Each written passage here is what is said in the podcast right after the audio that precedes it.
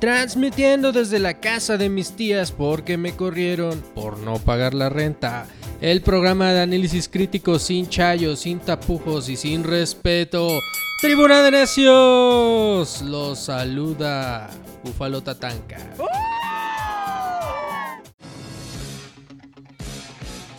Y hoy la pelea que todos estaban esperando, máscara contra cabellera, Chairos contra derechosos.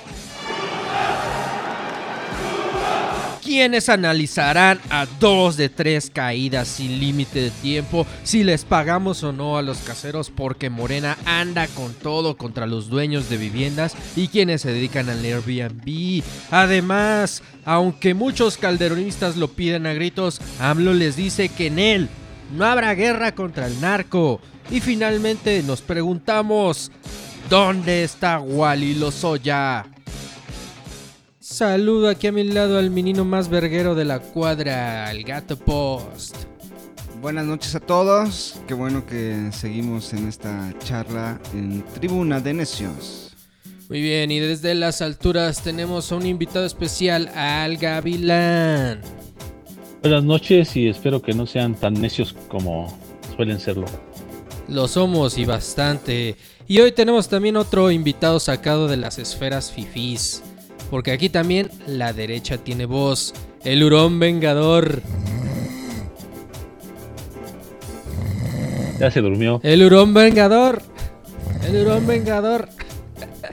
A ver, vamos a ver. No, no servían mis audífonos. Y eso que dices que soy fifi. ya mejor los ya mejor los desconecté. Pero quema mucha presentación, ¿eh? a huevo. Bueno, ya que te conectaste, vamos a entrarle. Respetable público. Empiezan los madrazos. Marta Ávila, la coordinadora de Morena en el Congreso de la Ciudad de México, propuso junto con Valentina Batres una iniciativa para modificar el Código Civil sobre la ley de arrendamiento, con el fin de evitar una ola de desalojos a quienes, no, a quienes no pudieran pagar la renta de locales o viviendas. Ante esto, la Coparmex en la capital puso el grito en el cielo junto con otros sectores de la sociedad que alegaron era un atropello contra los caseros y propietarios. La polémica iniciativa fue mandada a la congeladora y hace unos días la diputada Leticia Estrada Hernández, también de Morena, presentó otra iniciativa para prohibir la renta de condominios en Airbnb. Y aquí les pregunto, ¿nos vamos a quedar en la indigencia quienes no tengamos para la renta o los caseros son unos manchados? Y como hoy vamos a estar dialogando con derechairos, te lanzo la pelota a ti primero, Hurón Vengador. A ver, no se trata, no se trata de, echarle la culpa nada más a la persona que te renta un inmueble.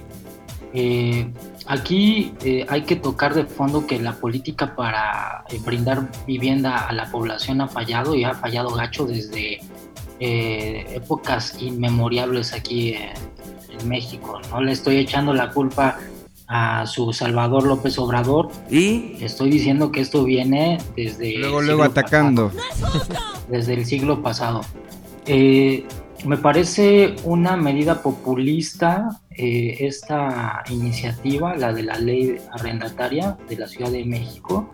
Y no solamente esa, sino la, la de prohibir el Airbnb en, pues, eh, Condominios. En la Ciudad de México, o sea, en condominios. me metí, me, eché un clavado a leer la, iniciativa esta de la de Airbnb y resulta que hace tres horas el Universal sube una nota donde esta diputada morenista se arrepiente de sus dichos, sin embargo, ahí clarito, ahí clarito se ve esta iniciativa en su artículo 17, donde prohíbe, se las voy a leer. Échale ganas, mira. Se las voy a leer. Cada persona condómina y en general las y los habitantes del condominio usarán su unidad de propiedad privada, privativa en forma ordenada y tranquila. No podrán utilizarla en contravención a su destino y uso de suelos autorizados ni hacerla servir a otros objetos que los contenidos expresamente en la escritura constitutiva del condominio.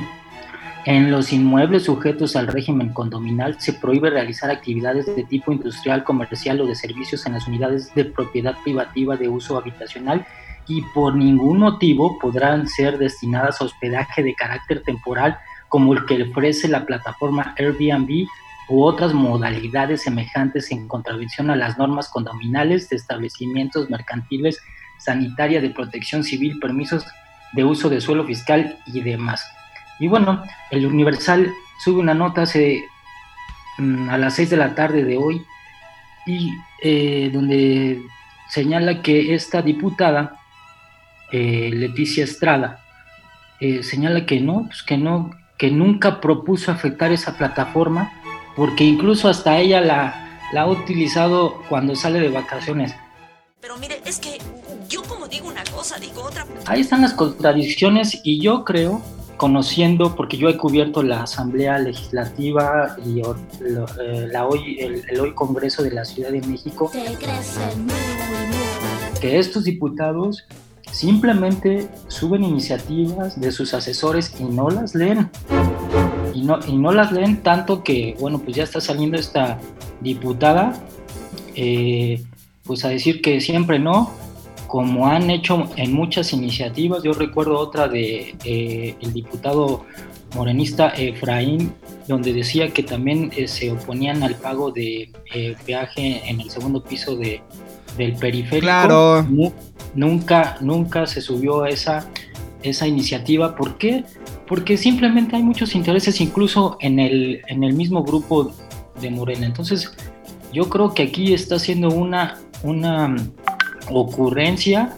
Eh, lo de la ley de arrendamiento prácticamente, bueno, ya lo han dicho especialistas, inconstitucional, porque también se violan los derechos de las personas que, pues tú no sabes cómo adquirieron ese inmueble. A lo mejor fueron los ahorros de toda su vida y ahora les están eh, tratando de quitar este pues, derecho para eh, tener un, eh, pues un beneficio económico para, no sé, ah, ah, entiendo ah. que también hay muchos, entiendo que hay muchas injusticias, pero entonces se debería de legislar equitativamente para, eh, pues para salvaguardar también los derechos de las personas, de las personas que rentan con iniciativas que les brinden pues una vivienda.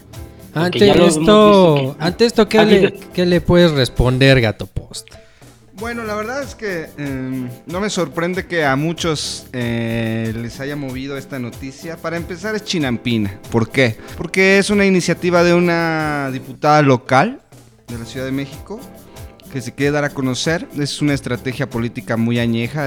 sueltan una iniciativa polémica y todo el mundo, como ahorita lo estamos haciendo, empieza a hablar sobre la iniciativa pero que a todas luces ni siquiera se va a subir a comisiones y si se sube es con la sapiencia de que ni siquiera va a pasar porque es un absurdo completo. De gente naca. Si se instala dentro de un de una línea de pensamiento, digámoslo así, que no es la primera vez que se toca no solo Morena, en su momento PRD, en su momento la izquierda, que es replantear el sistema de rentas y replantear el sistema de plusvalía, que entonces sí seríamos, sería un muy buen debate, llegar a qué es la plusvalía, hasta dónde es la plusvalía y de dónde son los abusos, ¿no? Porque mm, recordemos que existe en México desde 1942, en medio de la Segunda Guerra Mundial, una ley que permite que se tengan, que se puedan tener rentas congeladas. Y hay muchas personas que eh, viven pagando una renta congelada desde hace muchos años. Yo en algún momento he estado en renta congelada. No te pases de verga, güey. Sé perfectamente lo que es para un lado y para el otro. Ahora bien, es meternos a temas de derechos humanos. ¿Qué vale más? Eh, ¿La renta de un lugar, la plusvalía, o el derecho de un ser humano a no estar en la calle? Entonces, ese es a lo mejor el debate genuino, original. Lo otro de Airbnb, bueno, son chinampinas, luces artificiales. Airbnb es una plataforma que, contrario a que pueda ser limitada, más aún ahora con COVID y este 2020, es una empresa y una plataforma que se exponencian, se exponencian en la crisis. Es decir, uno ya prefiere, en lugar de ir a un hotel donde hay 50, 100, 500 huéspedes al lado, a un Airbnb. Aquí la, eh, lo que dice esta diputada local, medianamente loca, ¿Cree que nuestra hija es una adicta? Sí, pero es una adicta pasiva. que, que no se puede que no se puede hacer eh, con eh, rentar Airbnb en condominios. Es decir, si tú tienes una casa particular no tienes ningún problema. O si tu- tus departamentos no son considerados condominios y habrá que ir a la ley que es un condominio. A lo mejor es un departamento, un edificio de departamentos de lujo, no se consideran condominios. Y entonces ver en dónde cae esto, que en realidad es a lo que me remití al principio, que son luces pirotécnicas para que una diputada local medianamente se haga famosa. A ver, mi buen Gavilán, ¿tú qué opinas al respecto rápidamente? Yo estoy de acuerdo con que este tipo de iniciativas son ocurrencias. De pronto los diputados, ya sean locales o federales, pues quieren lucirse, quieren mostrar alguna iniciativa que en todo caso ah, beneficie o trate de llamar la atención del propio presidente. En este caso, la problemática que yo encuentro, independientemente si se sube al pleno, si se vota en comisiones, si se vota por quien tú quieras en la Ciudad de México, esta iniciativa, es una tontería pensar que se puede regular este tipo de arrendamiento. Primero, porque le estás pegando al turismo y entonces si lo único que estás viendo es vivienda, estás entrando en otro terreno. Airbnb está gestionada simplemente y en principio para el turismo, gente que llega y renta por un día, por una semana, por 15 días una vivienda y entonces esto saca a la gente que, que tiene una vivienda, pues le saca de un apuro, le da una ganancia y se consigue. Si estamos hablando de vivienda, estamos hablando de otra situación. Estamos hablando de que la Ciudad de México, como ya lo mencionó el gato, vive un problema de vivienda y se mete en derechos humanos cuando el gobierno actual o incluso gobiernos anteriores no han logrado una política adecuada para, para repoblar el centro, para repoblar ciertos corredores, que es la idea de Sheinbaum, a unos precios accesibles y a final de cuentas todos tengan vivienda. Y aquí, igual, metiéndonos en problemas de vivienda, sabemos que muchas asociaciones están buscando predios, están buscando lugares y tratan de, de beneficiarse de este tipo de, de predios abandonados, predios intestados y, y ese es otro tema. Si nos metemos a Airbnb, entonces tenemos que estar conscientes de que esta es mi vivienda, yo la puedo rentar y si quiero, por el, que tiempo, por el tiempo que yo quiera, puedo seguirlo haciendo. A mí todos me la pelan. Y segundo, si nos establecemos como alguien que mm, medianamente conoce cómo se renta esto, también estamos seguros que de pronto no sabemos quién es la gente. Si te piden identificación, si te piden eh, alguna referencia para poderte rentar, un depósito incluso vía tarjeta eh, de crédito para que te lo renten. Esa es tu garantía, pero sobre todo cuando vives en con- un condominios estás expuesto a, a los vecinos, ¿no? Yo creo que a final de cuentas no es tan factible meter a gente de pronto que no conoces a un lugar donde tienes eh, que convivir con, con 1, 15, 20, 50 vecinos. ¿Tú qué piensas, Eh, Búfalo yo Tatanka? creo, o sea, ahorita también ha estado pasando una cuestión en la cual se ha visto una deshumanización. Por ejemplo, los primeros que saltaron ante esta iniciativa pues fueron los de la Coparmex en la Ciudad de México y varias inmobiliarias. ¿Por qué? Porque de cierta manera veían sus intereses afectados. Eh, digamos, no hablemos como de propietarios directos, de gente que compró con su lanita su departamento y lo pone en renta, sino aquí los primeros que se molestaron fueron los de la iniciativa privada. ¿Por qué? Porque ya se les está buscando regular, o al menos durante la pandemia, se está buscando que no dejen a las personas en la indigencia. ¡No es! El lunes estaba leyendo una nota que sacó Animal Político, donde hacen una entrevista y un seguimiento a una de estas personas que por no tener 1500 pesos, solo 1500 pesos, para pagar su renta, lo echaron. Sus caseros lo echaron y tuvo que regresar a su familia a Hidalgo para que ellos no estuvieran en la indigencia. Él tiene 50 años, eh, no encuentra chamba en este momento y tiene que dormir en la calle, afuera de, este, de centro médico. Entonces, creo que este tipo de iniciativas, planteadas de una buena forma y planteadas como en un trabajo en conjunto, incluso con la iniciativa privada, pueden ayudar a todas esas cientos de miles de personas que en este momento se están quedando sin trabajo y se están quedando literal en la calle. Y que vamos, todos lo sabemos, todos hemos rentado y, y los caseros no se tientan el corazón, o muy pocos lo hacen, y casi siempre son los que son dueños particulares. Pero si estamos hablando de inmobiliarias, inmobiliarias, que fueron los que pusieron el grito en el cielo, ahí sí ya eh, se está hablando de cierta injusticia social. ¿Y qué es lo que yo quisiera retomar? Porque mm, te gustará o no te gustará eh, ser capitalista neoliberal y buscar el billete que todos andamos detrás de la chuleta. Pero en un acordado de que todos estamos, de que por principio están los derechos humanos. Y uno de los derechos humanos es que tenemos el derecho de estar y vivir en una casa, en una vivienda digna. Eso es eh, utopía en México. No mames. Entonces, a mí me gustaría retomar hacia más atrás, ¿qué es la plusvalía? Y ese, hace un año, año y medio ya se, ya se tocó ese tema y saltaron todos los grupos empresariales y derechosos, porque la plusvalía para ellos es el Espíritu Santo, el Santo Grial. Es el negarse a la plusvalía, es negarse casi a respirar, pero si nosotros hacemos una y sin caer en dogmas comunistas, socialistas, si nosotros hacemos una, un ejercicio de decir, a ver, ¿por qué en Polanco sigue siendo caro? Si tú le quitas esa plusvalía, Tláhuac, Iztapalapa, Ecatepec, podrían tener esa plusvalía. Solo es la cuestión de decidir en dónde está, está la plusvalía o en dónde no.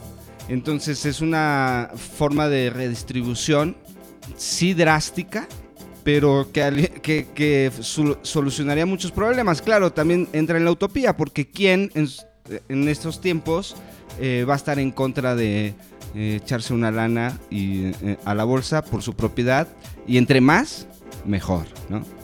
Rápidamente, mi buen Hurón Vengador, ¿qué puedes contestar a eso? Hurón Vengador se durmió. Bueno, vas, Gavilán, contéstale a eso. Pues yo lo que creo es que a final de cuentas hay que analizar muy bien qué se plantea. Si nosotros lo que queremos saber es a quién va a afectar esta, una iniciativa de este tipo, podemos estar conscientes de que nadie va a querer dejar a la gente en la indigencia, sobre todo cuando ya eres un, un inquilino que lleva medio año, un año, creo que es bastante aceptable que le pidas una, una tregua a tu arrendatario para que no te echen en lo que consigues empleo ¡Mamá, por favor, déjame volver! Tengo frío y tengo hambre. Por favor, repararé el techo, pintaré la casa, haré lo que sea así. Déjame volver, déjame vivir bajo un techo, quiero estar calientito. Mamá, por favor. Sobre eso, sobre eso se debe de centrar la, la autoridad sobre saber quiénes son los que están rentando y están siendo echados injustamente.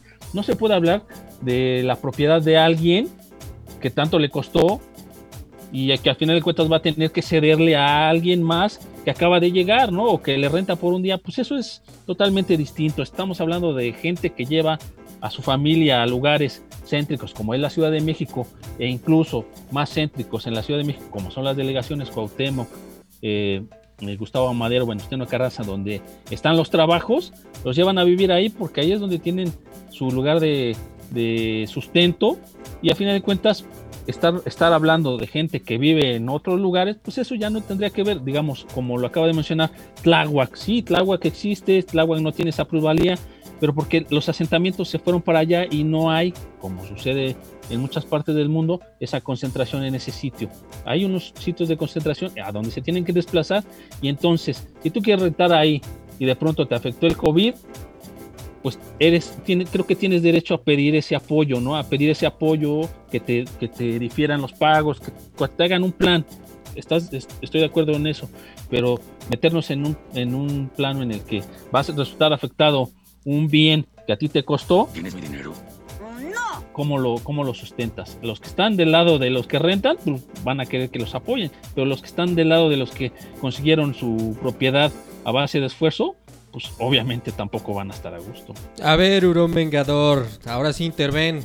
A ver, volvemos a, los botines políticos. O sea, estas, estas propuestas, como decía el buen, el buen gato, pues eh, son, son para beneficiarse políticamente. No nos hagamos tontos. Estamos a menos de un año de las elecciones intermedias.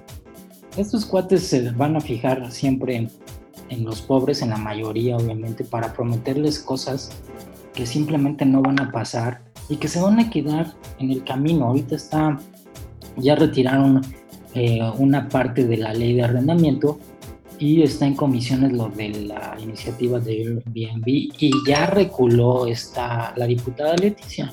Entonces, te digo que eh, estas, estas eh, iniciativas están pensadas precisamente para atraer a las personas que menos tienen. Desgraciadamente así es la política en nuestro país. No nos hagamos tanto. En todo, bueno, pues sí, pero lo estamos viendo más en esta, en esta cuarta transformación o cuarta deformación. La verdad, las cosas como son. Vámonos, vámonos, ya se puso bueno esto. En esta cuarta deformación, porque realmente todo, todo lo que están eh, prometiendo pues simplemente son espejitos. No están prometiendo. Son espe- Son espejitos, pues eso, o sea, a ver, yo le voy a quitar al rico para darte a, a ti pobre este, la garantía Bueno, de que esa vas es a la poder traducción, esa es la traducción Eh. de los intereses afectados, pero la- el planteamiento es, hay una desigualdad, hay una desigualdad No, que sí, es el origen, A ver, pero el origen de muchísimos problemas y que Pero entonces, pero- la oposición lo entonces tú como traduce autoridad, ¿qué estás, qué estás, este, pro- qué estás haciendo precisamente para garantizar la vivienda? O sea, tú estás quitándole, qui- las manos quitándole como- los sueldazos a. Pinchetti. para quitarle, para este, lavarse las manos a los gobernantes de garantizar vivienda para los que menos tienen, para garantizar trabajo. Entonces, ¿qué es lo que, es- qué es lo que estoy proponiendo? Le voy a quitar a los que sí tienen, eh, sin importar cuánto les ha- le haya costado. A lo mejor siempre han sido ricos. No, la mejor cuestión no. aquí, digo, No, y que sí es pero a entonces, propósito del le- le estoy discurso prometiendo, oficial. Con ese afán revanchista que tiene la cuarta. Revanchista, la pero ¿por qué es el re- pero por qué es la revancha? Porque sí, hay el que ir al origen de la revancha. de- Déjalos. ¿Por qué Este, son los Esos resentidos? cuates que siempre han tenido y porque yo no he tenido, No, no, entonces no. ahora les voy a quitar para prometerle al pobre Si topas va- Robin va Hood, a tener este, vivienda sin importar que no pague la renta. no, no, ese es, ese- eh, pobrecito, por ahí entonces- está, digo, este es un ejemplo de por qué la oposición está donde está y lo que son ahora mismo, porque transpolan el discurso, dicen, ah, no, eh, nos- es la pelea de los resentidos que quieren contra eh, quitarle a- al que ha trabajado toda su vida, al rico. Pero esa no es, eh, esa es una mentira, eso no es el discurso. El discurso es Bueno, entonces, la ¿cómo desigualdad, la sea, ¿qué está desigualdad, haciendo- la desigualdad en el México. Para decir, el gobernante va a ser equitativo. Digo, es un debate de siempre, de cada ocho días, de esto de eh, tratar de, eh, una vez más, aún con dos horas diarias de mañanera, pues de que la oposición medianamente vea su posición, en dónde están ahora, por su discurso, por su ignorancia, por no saber reconocer que el origen de muchos, de la mayoría de los problemas antaños y graves en nuestro país, no es la polarización, no es un grupo de resentidos, no es la desigualdad. Y de la desigualdad podemos desprender el por qué existe el resentimiento, por qué existe un cinturón de miseria en las urbes, por qué existe un Santa Fe donde un departamento puede costar eh, millones de dólares, cientos de miles de dólares, al lado de unas barrancas donde hay familias hacinadas en 100 metros cuadrados donde viven tíos, abuelos, sobrinos, hijos, yernos. Mientras eso no se corrija, mientras eso no se toque, no se, to no se toquen esos temas, pues entonces vamos a estar pensando en los resentidos, en el pobre que le quiere quitar al rico que tanto ganó con su esfuerzo. Eso es un discurso vago, mentiroso, obsoleto y que es un discurso que se sigue manteniendo por la oposición. Nada más recordar dónde está la oposición ahorita. Mira, tienes toda la razón, Gato. Yo no defiendo a los, a los gobiernos anteriores. La desigualdad, como lo dije anteriormente, viene de antaño. Pero pues, si tú te vas a las colonias populares hoy, eh, 21 de julio de 2020, pues yo no veo ningún cambio. Agarra la onda. Eh, No, pues claro, o sea, el yo cambio no, no, se yo no puede veo hacer en ningún 18 cambio meses. y además No, las digo- conferencias mañaneras pues han servido simplemente para hacer propaganda a Ya, quis- política. ya quisiera ver a Peña Nieto, a ya lo Calderón ¿de qué- explicar A ver, sus... espérame, yo te dejé hablar. ¿De qué sirve que se, que se levanta a las 6 de la mañana el gabinete si cuando hacen sus conferencias mañaneras el secretario de Seguridad eh, hace el ridículo para buscar un informe que supuestamente platicaron hace una hora? ¿De qué sirve que se levanten a las 6 de la mañana cuando vemos a millones de personas? Bueno, lo hemos visto en... Bueno, yo he cubierto también esas, esas noticias, que no tienen medicina en los hospitales. ¿De qué sirve?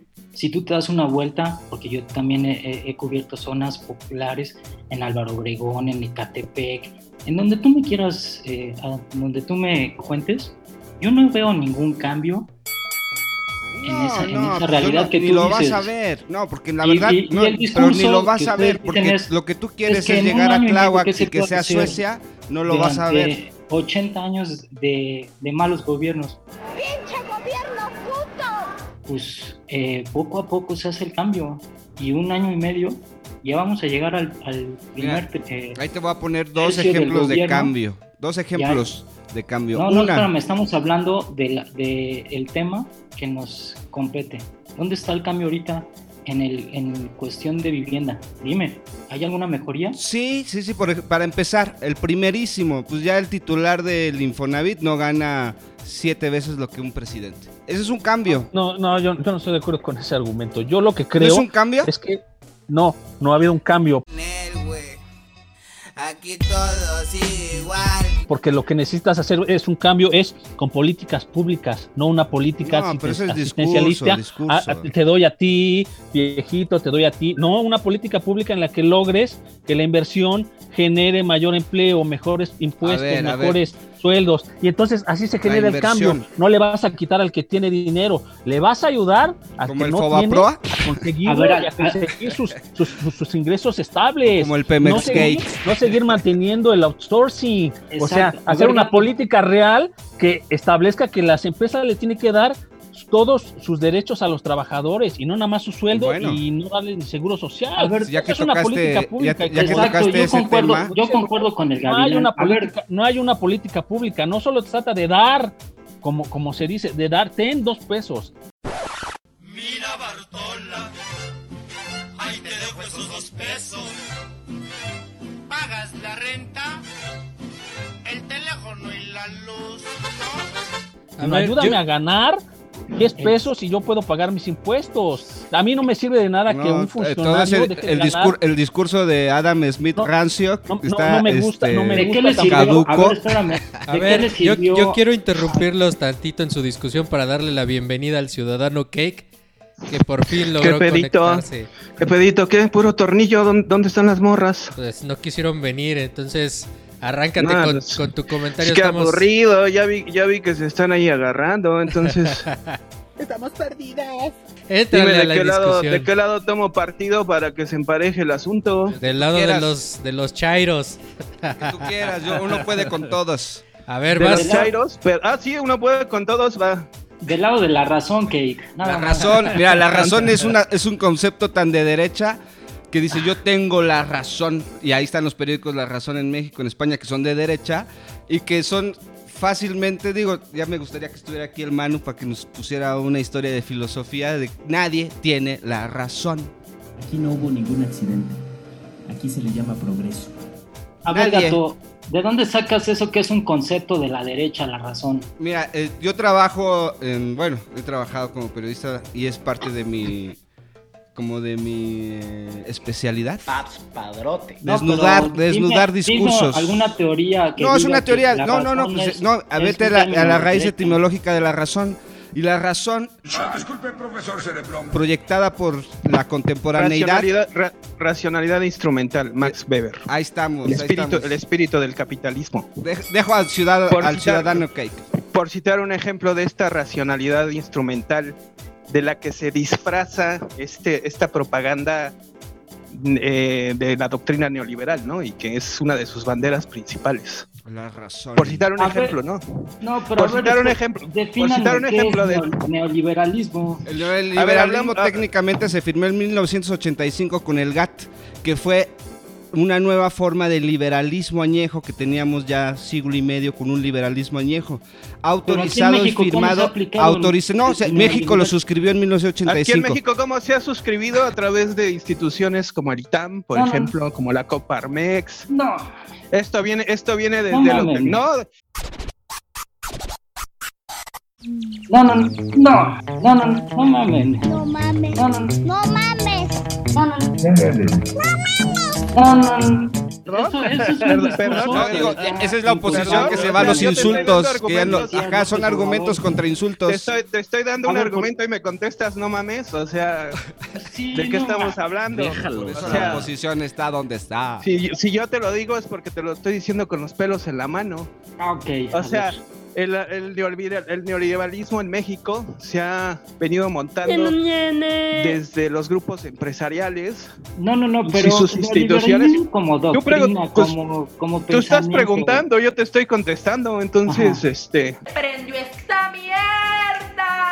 Si tú estás preguntando, yo te contesto, ¿no? Mira, primero ya te explicamos lo de la razón. Te metiste al neoliberalismo y te dimos santos No, yo fechas. no me metí, quién- ustedes quién- dijeron el neoliberalismo. No, no, tú nos preguntaste. Tú, tú preguntaste qué es el neoli- Yo cuando dije neoliberalismo y neoliberalismo, yo dije, producción. No lo estabas- favor. no, no, no, no, no, yo nunca dije neoliberalismo regresar. porque eso es un discurso que les ha inculcado. A ver, moderador, vamos a hablar por turnos, ¿no? López Está, Obrador. está buena la discusión. Mi, ¿Qué, mi qué les patrón y mi amo, wow, Peje, Peje sea, Mandela, Peje A ver, va- vamos a bajarle tantito ahí a- al desmadre. Vamos rápidamente a una pausa, pero ustedes no se despeguen de aquí de Tribuna de Necios porque este debate, lucha carnal, está súper caliente. Regresamos en unos minutos. Habitar el inframundo de la conciencia, el desierto urbano desenfreno y aislamiento del exilio voluntario. Amor o no, el resto de mi ser existe en otros lados, otras zonas geográficas e históricas sin tiempo. Han sido arrojadas en mi inconsciente conversaciones que adultos tuvieron pensando que los niños no escuchaban. Yo lo oí todo, mas lo resguardé sin recordarlo como cuando uno ve un filme de terror y durante años en sueños te persiguen sus escenas. Y sin recordar la película, revives aún sin desearlo, mordidas de ese recuerdo olvidado. No recordamos con la memoria, sino con el cuerpo. Bajo el nivel del mar, un poema de Pilar Rodríguez Aranda, presentado por El Tecolote, portal de jóvenes creadores, escritores y reporteros que apuestan por los géneros olvidados de las letras contemporáneas para experimentar en el infinito mundo de la imaginación humana. Visita losojosdeltecolote.com, un lugar que resguarda toda manifestación artística transgresora y cultural. Ya regresamos a Tribuna de Necios y les recuerdo nuestras redes sociales, arroba Tribuna de Necios en Twitter, en Facebook también nos pueden encontrar como Tribuna de Necios y no se les olvide de darnos seguir en Spotify. ¿Y qué les parece si nos vamos a la siguiente temática ya que estamos bien calientitos y esto los va a No, poner no, todavía espérate, más ¿cuál, es, locos? ¿cuál era la temática para dar yo mi opinión? Rápido, te la doy en tres minutos. No, ya llegó tarde, güey. Ya, ya llegaste Un tarde, minuto, ciudadano. un minuto, un minuto, ciudadano Cake, un minuto. Un A ver, minuto, a ver, ¿cuál, un minu- cuál era la temática? Ciudadano La un minuto Airbnb, las rentas. el tema de las rentas, Y ciudadano no hizo la tarea tampoco, pues, no manches. ¿Lo de, la, lo de las No rentas congeladas? Sí. Vas, un minuto. Empieza. Pues me parece una iniciativa que eh, apunta hacia ayudar a la gente, ¿no? ¿Qué Eso. tiene de malo? Eso. Ok, vamos a adoptar, vamos a adoptar la visión empresarial que viene difundiendo, por ejemplo, TV Azteca, de que no, las rentas congeladas son un cáncer para México y para el país y para los demás países del mundo. No, creo que estamos en una situación difícil y si no aprendemos a mirar por el otro, Solidaridad. pues cómo vamos, cómo vamos a salir de esto. Punto, un minuto, se acabó. Vámonos. Ahí está, 30 segundos el ciudadano que se rifó. Y bueno, ahora sí vámonos al siguiente tema, que los de por sí ya están calientitos, ahora se van a poner todavía peor. Nuestro jefe supremo de las Fuerzas Armadas, don Cabecita de Algodón, refrendó que se mantendrá su política de seguridad. Que viva la amistad. Luego de que supuestos integrantes del cártel Jalisco Nueva Generación mostraran parte de su músculo en un video. Es lo que nos heredaron, dijo AMLO para referirse a la guerra iniciada por Felipe Calderón y continuada por Peña Nieto. Y fue claro, ni ley del talión ni declaración de guerra. Nada de declarar la guerra. Eso no es solución. Eso ya sabemos lo que ocasiona. Vete con tu comentario, Ciudadano Cake. Ciudadano Cake ya se durmió. Vámonos con el gavilán. Ay, se da 30 segundos y después se va a dormir. Eso es una burla. no puede ser. Este. Bueno, yo lo que. Yo por el punto que quisiera empezar es que ese discurso del que habla Andrés Manuel de abrazos y no balazos significa lo mismo que he abordado en el otro tema, no tiene una política pública de seguridad. La verdad, las cosas como son. Simplemente desde hace 18 años ha hablado de la situación del ejército, de que debe regresar a los cuarteles y cuando tiene frente a sí la realidad se topa con pared y entonces no sabe qué hacer. Como con los Oya. Apela, apela a la moral, apela O a la Duarte. ciudadanía, apela a todo eso, pero en Tomás realidad él no sabe qué hacer. O Peña Nieto. Porque volvió a regresar a, a las Fuerzas Armadas a la calle. Eso Luna. significa que no tiene ni idea de cómo está funcionando la inseguridad en el país. ¿Tú crees Yo que voy a no dar tiene nada idea? más un ejemplo, nada más voy a dar un ejemplo sobre lo que sucede. Cuando él plantea que le va a dar dinero a los, a los ninis,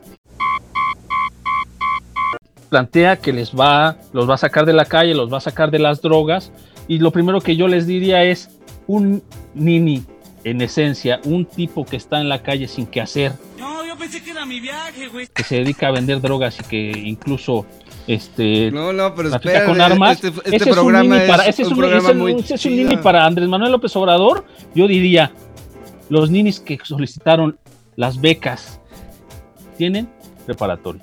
Unos tienen universidad y en menor grado algunos tienen posgrado. Esos no son, esos son los que están buscando trabajo. Entonces quiere decir que uno que está allá afuera no va a ir por 6 mil pesos, no va a ir por 3 mil pesos, no va, a ir, no va a ir ni a trabajar. Es más, no tiene ni los papeles. Ese, esa es la gente que no va a ir a, pedir y va a seguir en las calles. No va a pedir la beca, va a seguir en las calles. Y entonces Andrés Manuel. ¡Al carajo! cree que esa es, esa es su solución para, para poder sacarlos de las calles y en realidad no es así.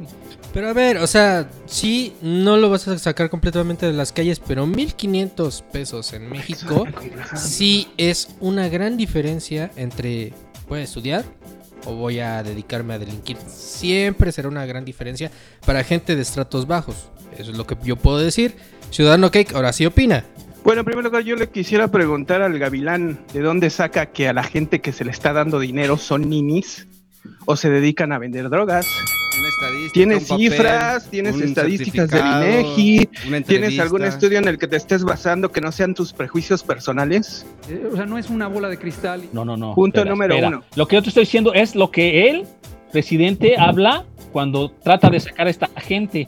Y Tú de que dijiste- yo sí te tú puedo tú asegurar, y de lo que yo te puedo asegurar es que gente que pide, y eso fue lo que yo dije, que pide esas becas, es la que tiene prepa, es la que tiene ¿De universidad. dónde lo sacas, y, pues? y ¿Cuál es tu- tu- Esa gente. ¿De dónde esa sostienes gente es la que eso? lo pide. Ah, Esa perfecto. la gente lo pide. Y la, y la inseguridad Perfecto. de la que él habla, de sacar a esa gente de las drogas, eso lo dice el presidente, de las drogas, habla de esta gente. Que éramos unos muertos de hambre vendidos. Habla de esta gente y entonces él está mal informado sobre la gente que realmente está pidiendo estos apoyos. Ese es el tema que yo estoy abordando. Ok, ok, coincido con el punto entonces. Eh, sacar a la gente, de, a los narcos de la droga, bueno, tampoco podemos estigmatizarlos, ¿no? O sea, es gente que está ahí porque no ha tenido mejores oportunidades, es gente que está ahí después de décadas de precarización laboral en México, porque si se meten a un trabajo los van a contratar por outsourcing y les van a pagar una miseria que se van a ganar como halcones o como sicarios en media hora, en una hora. Entonces, este, pues tampoco vamos a subirnos a un púlpito moral Que quede muy claro. de superioridad moral a estar señalando a los demás, ¿no?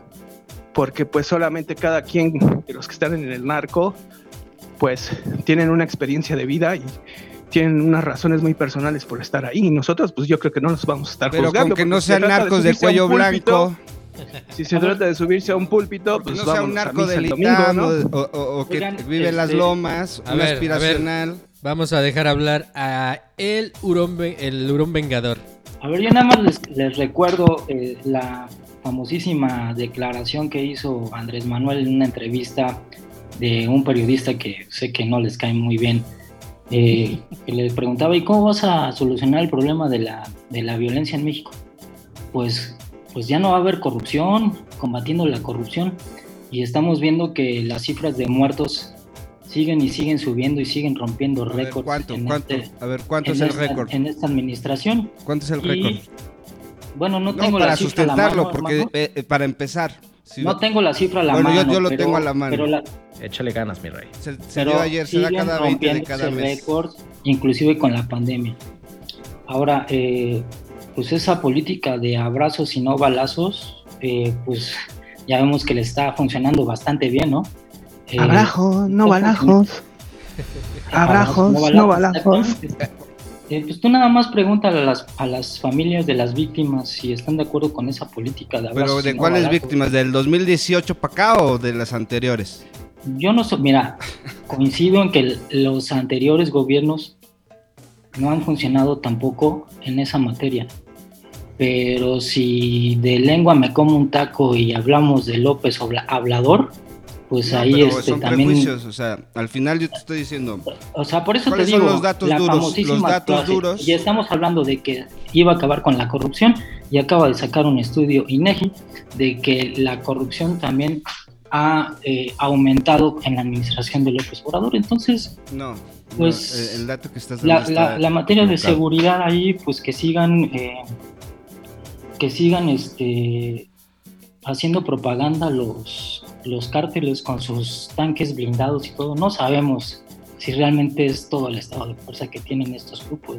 O sea, pero tú sí te crees como todo lo, la propaganda que dan los cárteles o la propaganda antipeje. O sea, tú sí crees que todo lo que dicen es... No, yo nada más digo, está la propaganda del gobierno y está la propaganda de los cárteles. Por eso, y tú no sabes cómo diferenciar una de otra. Porque te voy a decir, citar el video del viernes pasado del cártel Jalisco, una es tener cortos de miras, porque hasta los pinches eh, güeyes de Red AMLO, que son, este, no son pagados, que son eh, gente que está ahí por gusto, empiezan a sacar propaganda diferente. Propaganda como diciendo, bueno, pues sí, estos güeyes están bien vergas, pero pues a ver, llena el pinche zócalo de puros homers del ejército y te sobran. O sea, como diciendo, es, es un discurso muy barato. Es un discurso Pues sí, demasiado mira, barato. Vamos, vamos La- con las cifras. Pero Tú me vámonos dices, a las no, cifras. vamos a las cifras. Entonces, si a ver, déjame hablar. las cifras de los gobiernos Déjame hablar. A ver, de la, de déjame la hablar. A ver, a ver, a ver. narcotráfico, entonces, ¿por qué no critican? Déjame hablar y te doy cifras y sobre las cifras las, puedes- a la las puedes seguridad? buscar ver, en tu va- computadora. Te doy vamos, cifras. Vamos a escuchar las cifras del gato post. Te, te doy cifras y las puedes escuchar en tu computadora y de ahí partimos. Porque si partimos de prejuicios y si partimos de datos erróneos o noticias falsas, A ver, pues vamos a llegar concretamente, ¿cuáles son las cifras de las que se habló? de 2000 de el 1 de diciembre de 2018 al 30 de junio de 2020 ha habido una reducción del 0.8% en la incidencia delictiva con los números contados de- desde 1995 a la fecha. Esa es una ligera reducción, 0.8%. Ahora bien, se puede traducir, se ha mantenido, pero que digan, es récord, eso es una mentira. You are fake news. O ¿Y es un muertos? falso. Por eso, A ver, ¿y los te estoy diciendo que el mes No, pasado ver, fueron de las cifras de los 2.978 muertos, A ver, te estoy diciendo. maquillar cifras, pues entonces sí, Maquilla, bueno, o sea, no estamos. ma- Bueno, dame si tus cifras. los Dame delitos, tus cifras. ¿Quiénes te dan tus cifras? tengas la ¿Cuántos? razón, pero a ver, hablemos de los muertos. Hablemos de, la Pero- muerte, de los muertos. Pero si vamos a la- hablar de, un- de una tragedia como los Calderón muertos, que es. y, de, y de la política errónea que ha tenido. No, no, pero déjame hablar y terminar. y, da- y déjame la hablar y terminar. abrazos y no balazos. Ahí Déjame hablar y viene. terminar. A ver, vamos a escuchar al gato post. Déjame hablar, dame muertos 30 segundos. 30 segundos para el gato post. A ver, 30 La segundos para A el ver, gato post. que hable, uno a la vez.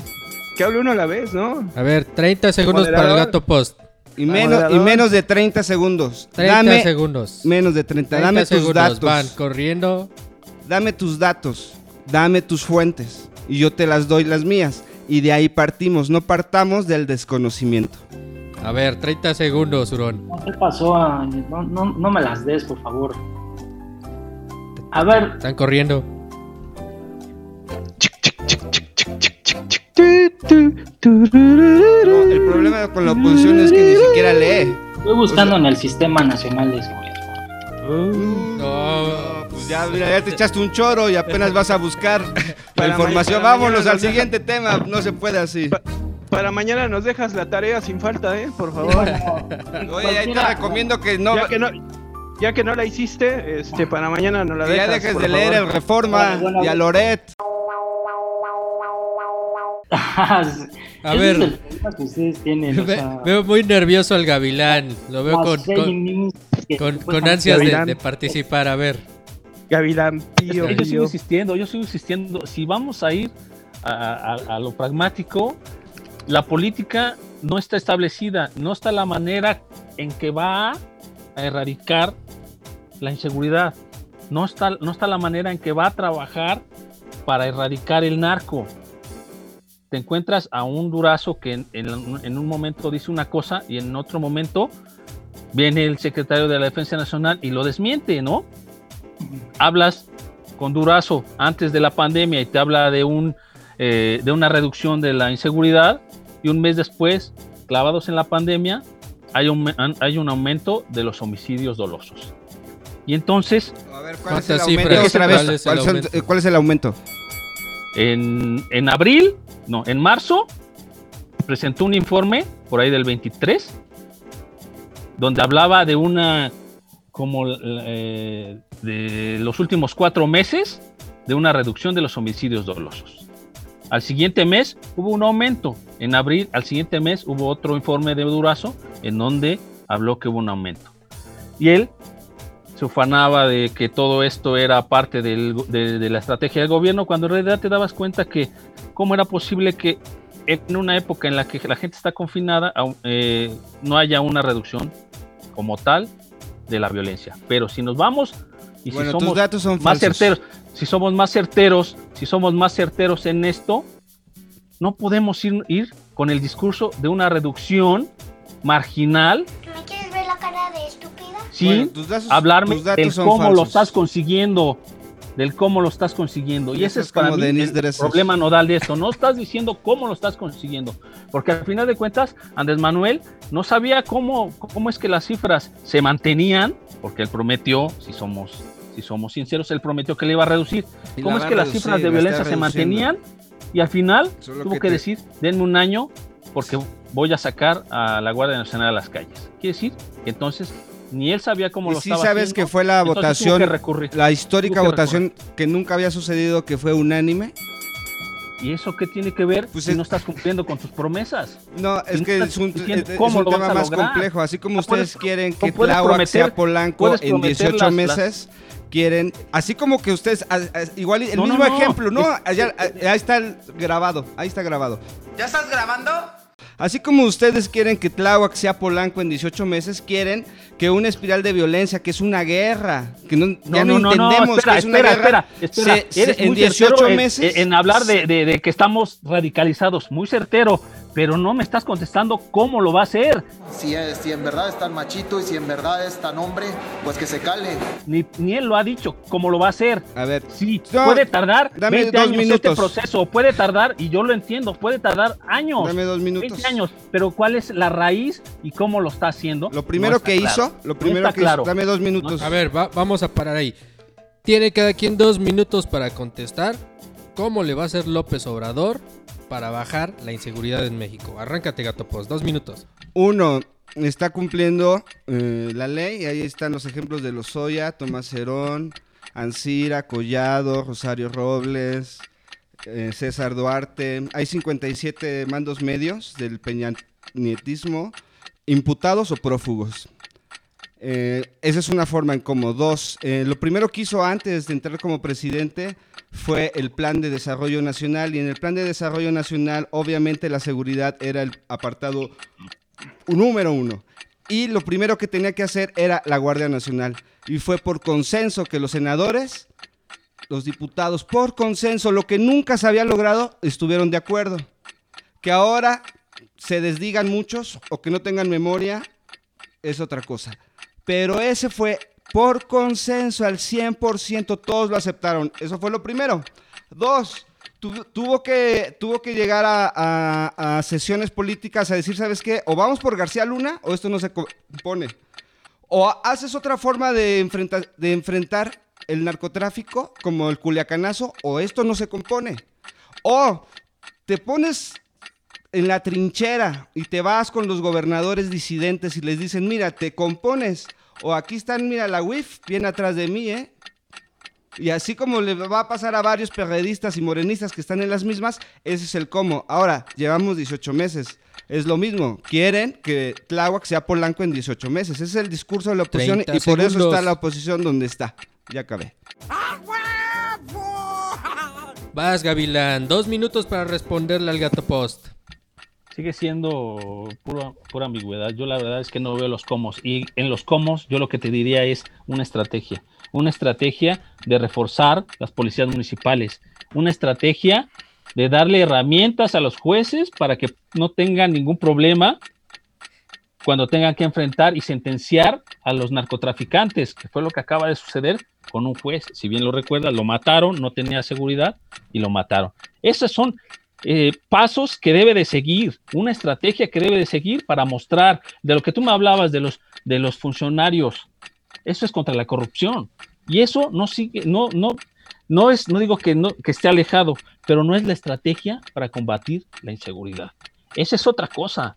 A final de cuentas, lo que debes de plantear es cómo refuerza Más rifles esa fuerza, cómo se, cómo se establece, cómo, cómo, cómo no está funcionando de una manera tu misma Guardia Nacional, que de pronto le das un mando civil que en la práctica está siendo operado por un mando militar. Eso es saber o no saber. Tú dímelo. A final de cuentas, yo creo que no hay una estrategia. Muy bien, muchachita, muy bien. Eh, Ciudadano Cake, tienes dos minutos para entrarle a este tema y contestarnos. Ok, ¿qué debe de hacer el gobierno federal para combatir la violencia que es una inercia que no se va a resolver en dos años, no se va a resolver en seis, pero también estoy de acuerdo con los compañeros que se deben de tomar más medidas al respecto y es algo que yo he venido hablando desde programas anteriores. Punto número uno. La cuarta transformación o el gobierno federal debe de intensificar ya las medidas coercitivas, los confrontamientos con los cárteles del narco, me refiero al uso de las fuerzas públicas para combatirlos, dejarse ya el miedo, dejarse la tibieza. Punto número uno. Ahora, tomando en cuenta que eso no es ni la principal ni la única estrategia, no vamos a caer en una estupidez y en un fracaso como el que cayó Felipe Calderón hace dos sexenios. Pero si esto lo complementas y si hay, si hay estrategias, está el plan de para la paz y la seguridad nacional. Por si no lo conocen, pues búsquenlo, lo pueden googlear, lo revisan y ahí lo checan. Si es si este confrontamiento con los narcos lo juntas como una estrategia más amplia y en otros rubros en los que sí ha estado trabajando muy bien la cuarta transformación, como es la, la, ayuda a reconstruir el tejido social, como es también reformas ya jurídicas y legislativas que se tienen complementadas. Has dejado tu reunión abierta y sin contraseña. Ahora te hackearé. ¿Qué pasó, Cake? Te autocensuraste. Creo, creo, que le sacó al parche. A ver, entonces tú arráncate lo que regresa el ciudadano Cake. Yo nada más digo que bravo. Ah, ya regresó. 30 segundos para concluir. Si estas estrategias, eh, si esta estrategia de confrontación armada al narco la conjuntas con otras como resarcimiento de las demandas sociales en el país, algo que ha estado abandonado por décadas, por estrategias de inteligencia financiera que ha estado haciendo muy bien la cuarta transformación y además reformas jurídicas, creo que es la única vía por la que se puede trabajar para revertir un poco esta inercia de, la violencia en el país. Punto. Paps Padrote. Muy bien, no te acabaste los 30 segundos y ahora vamos rápidamente con el hurón vengador.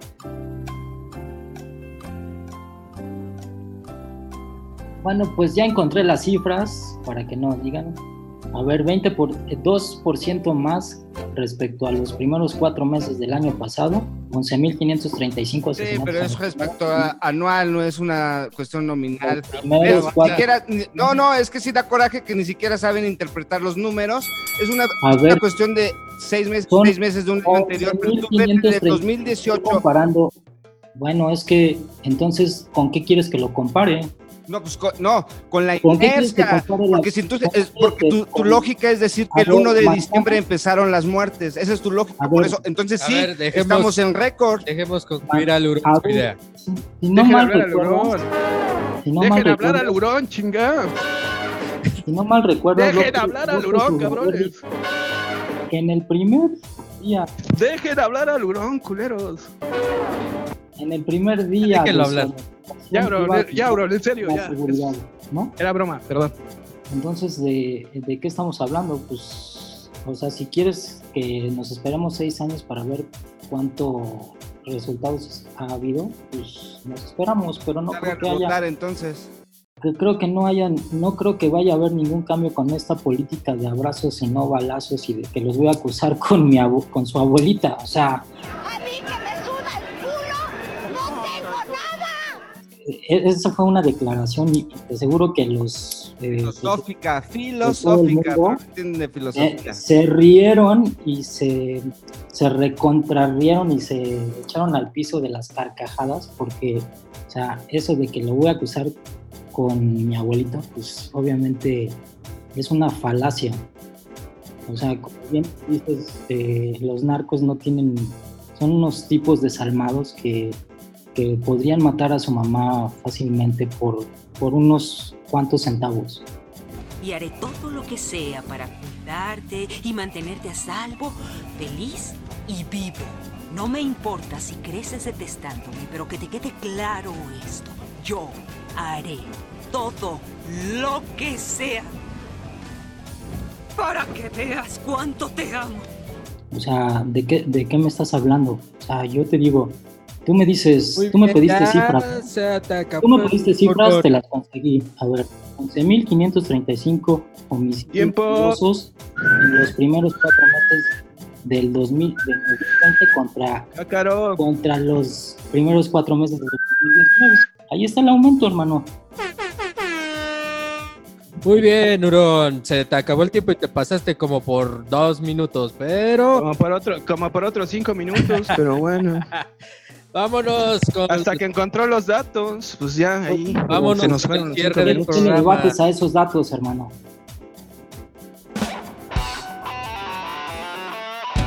Ahorita te vamos a rebatir. Vámonos con el cierre del programa y rápidamente les pregunto, ¿dónde está Wally Lozoya? Arráncate, Cake. Pues hasta el momento no ha sido presentado, eh, ha estado, según hospitalizado por problemas de salud. Yo creo que esto es parte de una estrategia que ya quizá Lozoya trae con sus abogados y pensó aplicar aquí en ya en el país. Y bueno, por otra parte, pues también está tocando, como ya se vio en España y algunas cosas que declaró allá, está tocando intereses demasiado poderosos. Y también, pues, yo creo que también es una estrategia del gobierno federal tenerlo guardadito para que no de repente vaya a amanecer suicidado un día de estos. ¿Qué le puedes contestar a eso, mi buen hurón vengador? Bueno, pues ¿qué se le puede contestar? Simplemente yo insisto que esto es una estrategia política, eh, pues para hacerse de votos nuevamente. O sea, insisto, a ver, ¿cuál, ¿por qué tiene privilegios eh, Lozoya eh, contra cualquier cristiano que se va a la cárcel? ¿Qué se rompe esa secrecía de, de información que supuestamente el presidente ya sabe este, que hasta va a declarar y que tiene unos videos antes de que sea imputado. O sea, eh, obviamente pues está manejando políticamente para el próximo año y esto va a ser la cantaleta eh, para, pues para conseguir un poco de oxígeno de los malos resultados que ha tenido en el último año el presidente con sus políticas y su mal manejo de, de la pandemia. Es que así no funciona. O sea que para, para Lorón todo es un complot para ocultar que somos el, cator- el catorceavo lugar en tasa de mortalidad por cada 100.000 habitantes en el país. O sea, para ti no hubo para ti no hubo corrupción el sexenio pasado, no hubo es que saqueo. yo- ¿Por qué insistes es un con- ¿Por qué complot, ¿no? tantas palabras que no he dicho? La teoría del rumor, te- ¿no? Lo he insistido desde mi primera participación que los anteriores gobiernos tampoco dieron resultados. ¿De dónde dices que yo este, estoy eh, alabando a, a gobiernos anteriores? Yo simplemente estoy criticando los resultados de esta administración. ¿Y quién te dijo que y quién te dijo que los Yo- estabas alabando? Tú estás Yo reduciendo un proceso judicial y de investigación que se venía dime, se Nada venía más denunciando, Gato. ¿Ya lo imputaron? Amigo, no, amigo, déjala. que se venía denunciando. Ya, No, bueno, pues de deja, que- deja que proceda la ley, ¿no? Bueno, O pues sea- por eso precisamente entonces, Tú- ¿por qué, por qué el presidente sale con, esas, con esos discursos, esa información que debería ser eh, cuidada precisamente por la fiscalía? Porque supuestamente el presidente ya sabe que va a ser como eh, testigo protegido cuando ni siquiera ha sido imputado. ¿Será porque Lozoya ya habló en España? ¿Será porque ya dijo que tiene videos? Ah, bueno, ah, bueno entonces... ¿No será, ¿No será acaso por eso? No, no, no. A ver, aquí obviamente se llegó a un acuerdo con, con Lozoya, pero de eso a que ya diga que es un... A ver, ni siquiera está diciendo los términos correctos el presidente, ni siquiera ha sido imputado. ¿Cómo puede ser? ¿Cómo puede decir que ya es un testigo protegido si ni siquiera ha sido imputado? Nada más contéstame eso, pero con argumentos de la ley. Es que yo debato mejor que ustedes. Claro, porque él ya habló, Lozoya ya habló en España. Ah, bueno. Ya, ya habló, ya habló y ya dijo muchas entonces nos cosas. regimos bajo la Constitución Luego, luego entonces, si está tocando intereses muy poderosos, luego entonces es un testigo protegido. No hay que saber de leyes. No, no, bueno, pues entonces... Para saberlo. Entonces sí te tienes que empapar de No hay que saber de leyes para porque saberlo. Ni siquiera ha sido imputado, ni siquiera ha sido imputado. Y, el- y eso es un desconocimiento de los procesos de la nueva ley. ¿Eres eh, abogado? ¿Quién eres tú primero? no, soy, no soy abogado, pero he cubierto la fuente de justicia y sé de lo que te estoy hablando. No. Pero yo veo, yo veo que tú no estás ni siquiera, eh, ni siquiera has leído de, de ese término y ni siquiera No, mira, para empezar, él, él aceptó ver, venir con una, con una figura jurídica que se llama eh, eh, criterio de oportunidad y al mismo tiempo aceptó una figura jurídica en México que se llama testigo de calidad. ¿Qué es? Vamos ahí. ¿Qué es? Vamos ahí. ¿Qué es? A ver, ¿Qué en el es? sistema de detenciones. ¿Qué? A ver, espérame, que espérame. calidad de detenido, mano. A ver, espérame. Para en calidad de detenido y esa tarjeta. a ver, otra vez, otra vez no te escuché, déjame, perdón, te voy a dar, te otra vez, repíteme lo que, que me estás diciendo. calidad de, de testigo protegido. No, la figura jurídica ni siquiera es testigo protegido. La figura jurídica. ¿Qué es eso? Mira, el Código Nacional, el Código Nacional, Estoy, te estoy diciendo nada más. Código Nacional Penal. tarjeta- Una tarjeta informativa. No, no, mira. detenido, ¿eh? No, es un insulto para mí que me des una tarjeta informativa cuando llevo dos semanas sin dormir por el caso. ¿Me quieres ver la cara de estúpida? Porque estuve cubriendo en vivo y en directo eh, la emboscada de la fiscalía, porque medianamente sí sé dónde está Lozoya. Y no es lo- eso no es lo importante, lo importante es la negociación política que se está dando. Si queremos hacer crítica de lo que está haciendo, es la negociación política, pero eso pasa siempre desde Napoleón hasta Trump y pasando por la Primera y Segunda Guerra Bueno, Mundial. pues no se supone que la este negociación política, la ley, la ley la escribimos las nosotros y la reescribimos este, nosotros. Y nada por constituciones cuando ley. queramos. Esto es una negociación No política nada- con los faraones, los romanos, los griegos, el No, a ver, espérame, estamos Siempre hablando de- una negociación política antes de de la ley. La época contemporánea. ¿No se supone que López Obrador dijo que nada por encima de la ley? No es tan chingón que no está violando la ley, porque si no ahí estarían los pendejos Curi, los panistas, Movimiento Ciudadano demandando. Si estuviera violando la ley, tan sencillo, tú podrías ir a, tú podrías ir a demandarlo. No digas tonterías. No se caguen, aguanten para putos. Dejen hablar al gavilán, chingada. Cabrones. Entonces arráncate mi buen Gavilán con, con este tema de dónde está Wally Lozoya. Obviamente se está negociando ahí desde el, el- el Hospital Ángeles de Pedregal, ¿no? Se supone que él debe haber llegado y Creo que mi nave se extravió. como tenía dos órdenes de aprehensión por las que se le detuvo se- eh, y se tramitó la extradición, debe- debió haber llegado al reclusorio norte para, para ser, este, como ya lo menciona el hurón, ser imputado. Ahora, ha habido ocasiones en que se hace una videoconferencia para, para hacer esa audiencia Como Javier y, y poder informarle su situación jurídica.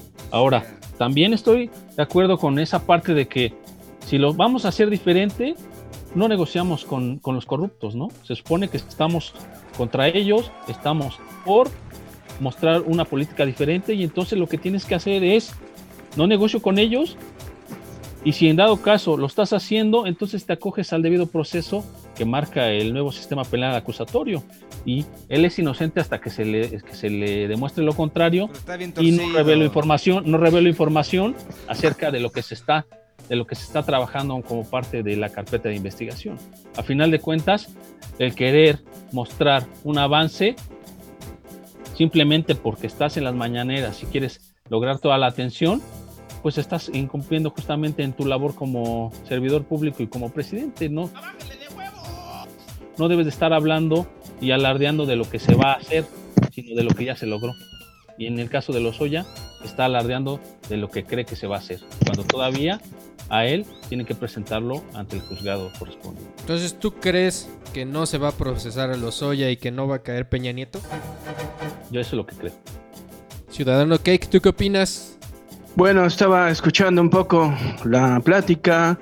Eh, a mí me resulta muy curioso, ¿no? Cómo de repente en, en cualquier otro país del mundo se puede recurrir a los testigos Mis huevos rancheros. para negociar con ellos, aclarar casos, eh, pues en este caso de corrupción, a que te den nombres, a que te den santo y seña de lo que está pasando. Y en México no. ¿Por qué? Porque se trata de López Obrador y la cuarta transformación. ¿Y? Porque en otros países del mundo se está legislando contra plataformas como Airbnb, por citar un ejemplo. Y ya- si acá en México sale una ley por tratar de regularlas, eh, pues acá está mal. No, luego, luego el mexa aspiracionista respinga, ¿no? Este, no, pues es que es propaganda. No, pues es que es una Que la caja mañanera. para Buenos días, jefe del Ejecutivo Federal. Su servidor Carlos Pozos de la revista Petróleo y Energía y reportero también de Normolécula Oficial. Es una caja de humo para ocultar la epidemia, que estamos en el catorceavo lugar en tasa de mortalidad. Pues no entiendo muchas veces si se tiene al testigo eh, protegido y va a hablar, pues qué bueno que ayude a resolver por fin Claro. un caso, casos como Oderbrecht o casos como DHL. O casos como DHL. Como DHL. O casos como DHL. DHL.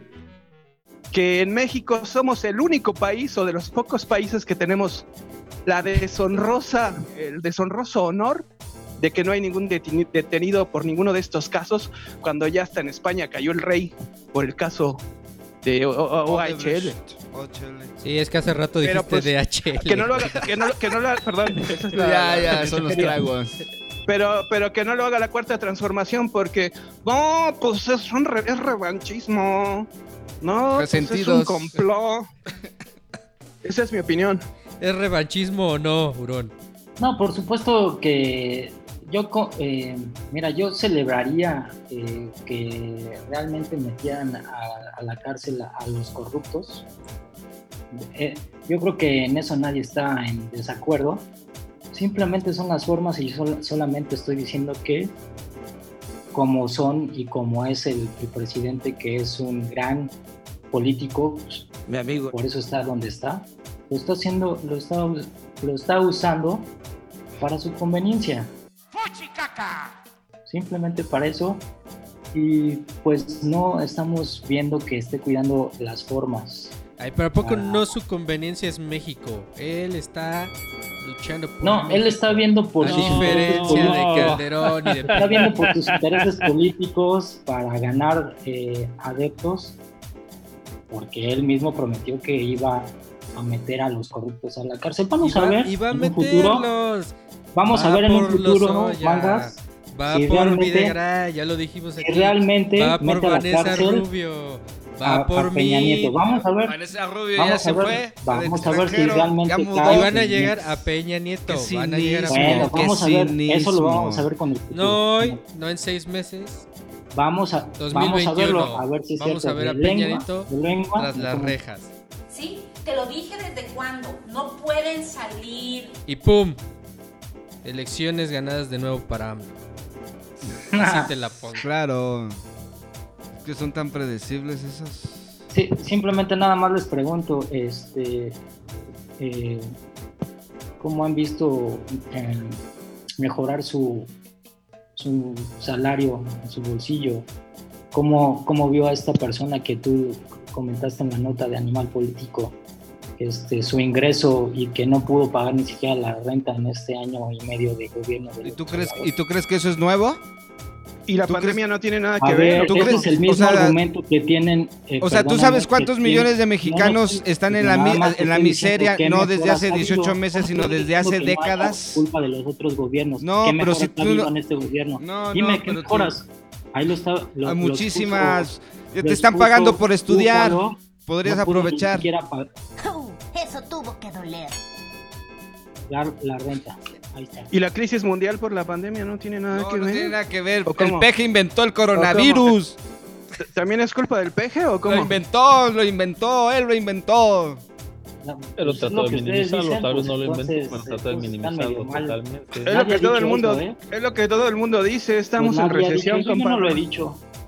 Estamos en recesión. Es lo que Mira, es lo que todo el mundo todo dice este alrededor programa, del globo. Tú has dicho como cinco fake news que yo, que yo ni siquiera he Lo vamos a contrastar, somos expertos en eso. A ver, a ver, Nosotros bueno, lo pues, inventamos, lo vamos a contrastar. Sigan nuestras redes tarea- sociales, Tribuna de Necios en arroba Twitter y Tribuna de Necios en Facebook. Y vamos a contrastar y todas las cifras que le dimos lo vamos a poner. Y después Ya- nos vemos aquí la siguiente semana. Bueno, ya, Ya vayan dando tarea. su cierre. Ciudadano Cake, ve cerrando ya para despedirte. Conclusiones. Sobre. No mames. Sobre Lozoya. la gestión de, Pe- de López Obrador y si va a procesar a los Con altibajos. Ni, ni- o sea, yo no me pongo del punto de vista de los adoradores del peje que dicen que estamos súper bien. Ni tampoco me pongo en la falacia de la pendiente movediza de los agoreros del, del desastre que dicen que el país se está hundiendo por la gestión del peje. Yo creo que simplemente hay que ver las cosas en su justa dimensión y nada más. Cierra, por favor, mi querido Gavilán. Pues yo lo que con lo que cerraría es que a final de cuentas no podemos ser necios. Y No, Somos Tribuna de. Necios. Tribuna de Necios. ¿Sí te dijeron cómo se llamaba el programa? Sí, sí me dijeron, pero a final de cuentas perdón. es- esta es una Perdón. situación en la que tú estás marcando una situación intermedia y entonces tampoco estás siendo el necio que debe estar cargado de su lado, o sea, en el No, yo- papel lo yo- estás, porque yo- lo estás, porque yo lo sé- estás haciendo, lo- no estás siendo el necio inteligente, es el necio yo soy el necio racional de este programa, compadre. Soy No, el- eso no existe, eso no existe. Entonces, Claro que sí. sí, hay necios, ver, hay pero- necios que se necean y, y en- están en la verdad. Pero a ver, dejen concluir La verdad no existe, también tú lo dijiste hace rato, entonces la verdad es que estamos contradiciéndonos unos contra otros. A final de cuentas, yo lo que creo es que el PG no está estableciendo No, lo que políticas claras. que lo la razón, que está nadie haciendo tiene la es- razón. Es un buen político, un buen político. Queremos que a hablar de final la verdad, no tiene la una verdad política, libres, que no tiene una estrategia en ciertos temas y está dando bandazos cuando en realidad lo que debe de hacer es marcar lo que realmente necesita el país, no, no lo que él necesita para, para lograr las elecciones eh, con el Congreso en su mayoría el 2021 e incluso mantener a Morena en la presidencia para el 24. Muy bien, muchas gracias, Bien, mi querido Uro. Bueno, y lo que sí, lo que Bueno, sí ha funcionado es, es la mentira, porque bueno, pues ya lo vimos con la visita ahí a Estados Unidos, ¿no? Primero Histórica decía- visita, histórica primero, visita. Primero criticaba histórica a Donald Trump de que nos insultaba y ahora sí le Igual va y- Trump, igual y Trump. Primero bien nos puso un zapato en el cuello. Bueno, eso es doble discurso. así Eso es la política, discurso, carnal. Y, y bueno, pues nada más a su conveniencia y es lo que está... En eh, ese, en ese punto yo estoy de acuerdo, porque es doble discurso como los que dicen que nos íbamos a convertir en Venezuela. Exacto. Y son los primeros que respingan cuando López Obrador va y se reúne Con Pues Slim y. Salinas. Pues hablando de, hablando dobles, Hablando de discursos. Hablando de dobles discursos. a los que hayan dicho que nos vamos a convertir en Venezuela, pero pues como yo no lo he dicho, pues mira, Ah, bueno, estamos yo todos sí. a salvo, todos, nadie se siente aludido. ¿Quién, quién- quién dijo, quién dijo que eras tú, compadre? Mira. ¿Para qué te pones Mira. el saco? O nada sea, más oye, así les trueno el dedo para callarlos. Eso, Ah, huevo, bravo, bravo, bravo, Bravo, Eso me gustó. bravo. Esa fue una buena conclusión. Muy bien, pues vámonos despidiendo de Tribuna de Necios. Este debate de hoy estuvo bastante bueno. Y esperemos tener otra vez al buen Gavilán y al buen Hurón Vengador. La- Bienvenidos, bienvenidos, muchas la gracias. oposición. La oposición derechaira contra los tribunos. Y se puso bueno este programa. Gavilán, Extrañamos a. Efigenia Paz, Sí. extrañamos al Manu. Ya, ya que le caiga el Manu, ya lo estamos esperando. Otro buen debatidor. A ver cuándo se anima. Lo voy a poner contra otro intelectual a ver si es cierto. Y muchas gracias al Gavilán, muchas gracias al Hurón Vengador, Ciudadano Cake, gracias por poderte conectar un rato. Gracias, tuve problemas técnicos, pero pues aquí anduvimos, en el rebane, en el rebane. ¿Qué, qué, qué dicen, señores derechairos? ¿No se despiden o qué? No, pues yo, yo les doy las gracias y me despido sobre todo a mi querido gato Fake News que se ganó hoy Eso. el- ese mote porque pues, gato post. fake news, seis ¿Sí, fake to- news. sí topas a Trump? Ya, este sí. ¿Sí tropas ¿No? el Brexit? Y hay que hacer un gato leaks, ¿no? Exacto, exacto. A un, a exacto. un verifigato, ¿no? El verificato. Ándale, sí. Verificato. Para, para Ey. ver cuántas fakes. Te agradezco, mi buen. Gavilán. Ahí las apuntamos. Gracias, gracias Búfalo, pero no, yo no me considero del lado del señor eh, Hurón, entonces más bien desde mi lado me despido. ok, muy bien. El gavilán, el gavilán es otro necio racional. Exacto. Bienvenidos todos. Pero bueno, así nos despedimos de todos. todos ustedes. Les recordamos seguirnos en nuestras redes sociales, arroba tribuna de necios, en todos lados, Instagram, Twitter, Facebook. Y el gato pues le tiene un anuncio final. A todos esos amigos que nos están escuchando, muchas gracias. Y a esos que nos están escuchando que van a venir para la próxima vez, vénganse bien leídos. Adiós. Somos Tribuna de Necios. Tribuna de Necios. Mi maestra me dio un beso a la salida porque hice los palillos perejitos y me puso un garabato colorado que parece que le gusta a mi papi.